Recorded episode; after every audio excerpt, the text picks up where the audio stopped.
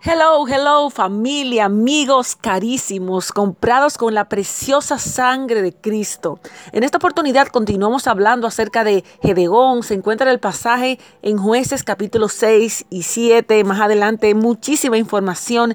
Y vamos a estar hablando toda esta semana acerca de tanto que podemos aprender de lecciones. Eh, en el caso de Gedeón, por ejemplo, en esta ocasión vamos a estar hablando acerca de la oración como el primer recurso.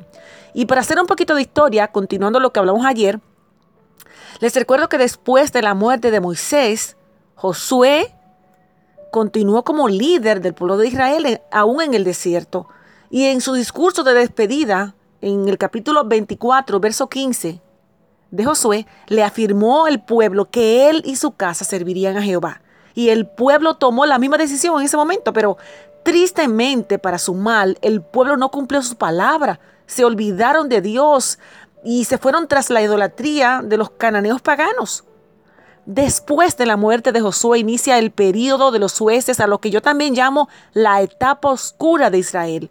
Y es precisamente en el capítulo 6 de jueces donde encontramos a Gedeón, nuestro personaje de esta semana, Gedeón, hijo de Joás, también llamado Jerobal.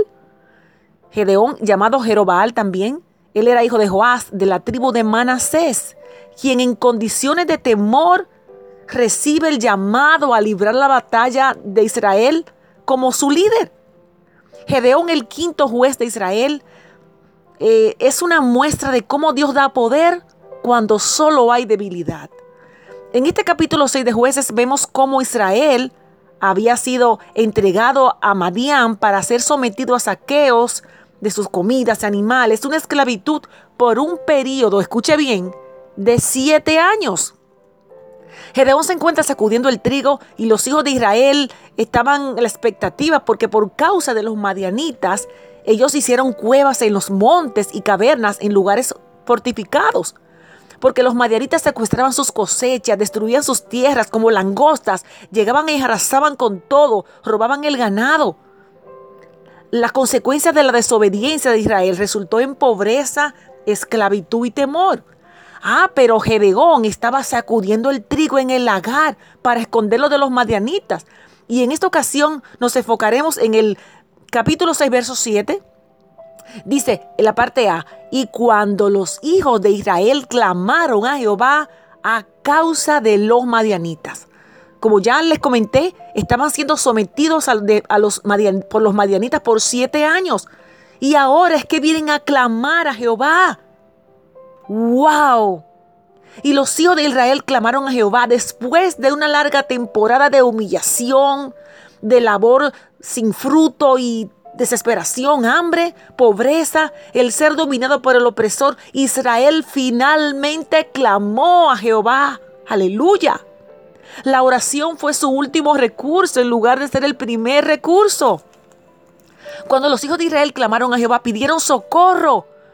Y Jehová le envió un varón profeta, fue enviado para recordarle de su idolatría.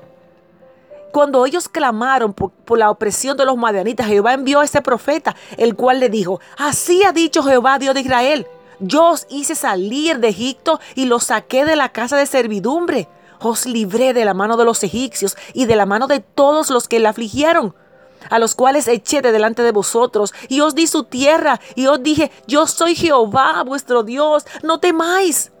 El Señor aquí le hacía un recuento, un repaso de lo que había hecho por ellos, cómo, cómo estuve con ustedes en el proceso, y han sido desobedientes. Después de siete años entonces claman a Jehová. ¿Por qué dejarlo para último? Israel pensaba que el problema eran los, enemigos, los madianitas, pero no se daban cuenta que el problema estaba en ellos. No clamaban a Jehová, no buscaban su rostro. El mensaje del profeta también muestra que como Israel clamó a Jehová, ellos no entendían que el problema eran ellos mismos y se enfocaban en, en culpar a otros. ¿Por qué esperar de último cuando ya creemos que no podemos más para pedir ayuda? Y para nosotros la pregunta va, ¿En cuál posición tenemos la oración? ¿Es nuestro primer recurso o nuestro último? Venimos a Dios en nuestra con la, venimos a Dios como nuestra opción primero o lo dejamos como para después, después que le hemos preguntado a tanta gente. Le dejo de regalo Hebreos capítulo 4, verso 16. Así que acerquémonos confiadamente al trono de la gracia para recibir misericordia y hallar gracia que nos ayude en el momento que más lo necesitamos. Uno más, uno más. Estén siempre alegres, oren sin cesar, den gracias a Dios en toda situación, porque esta es la voluntad de Dios para con ustedes en Cristo Jesús. Primera de Tesalonicenses 5, 16, 17. Ah, pero no se puede quedar Jeremías 33, 3. Clama a mí, yo te responderé y te daré cosas grandes y ocultas que tú no conoces. Amén. La oración debe ser nuestro primer recurso. También Salmos 18.6. Te lo dejo de tarea. Bendecido día. Gracias.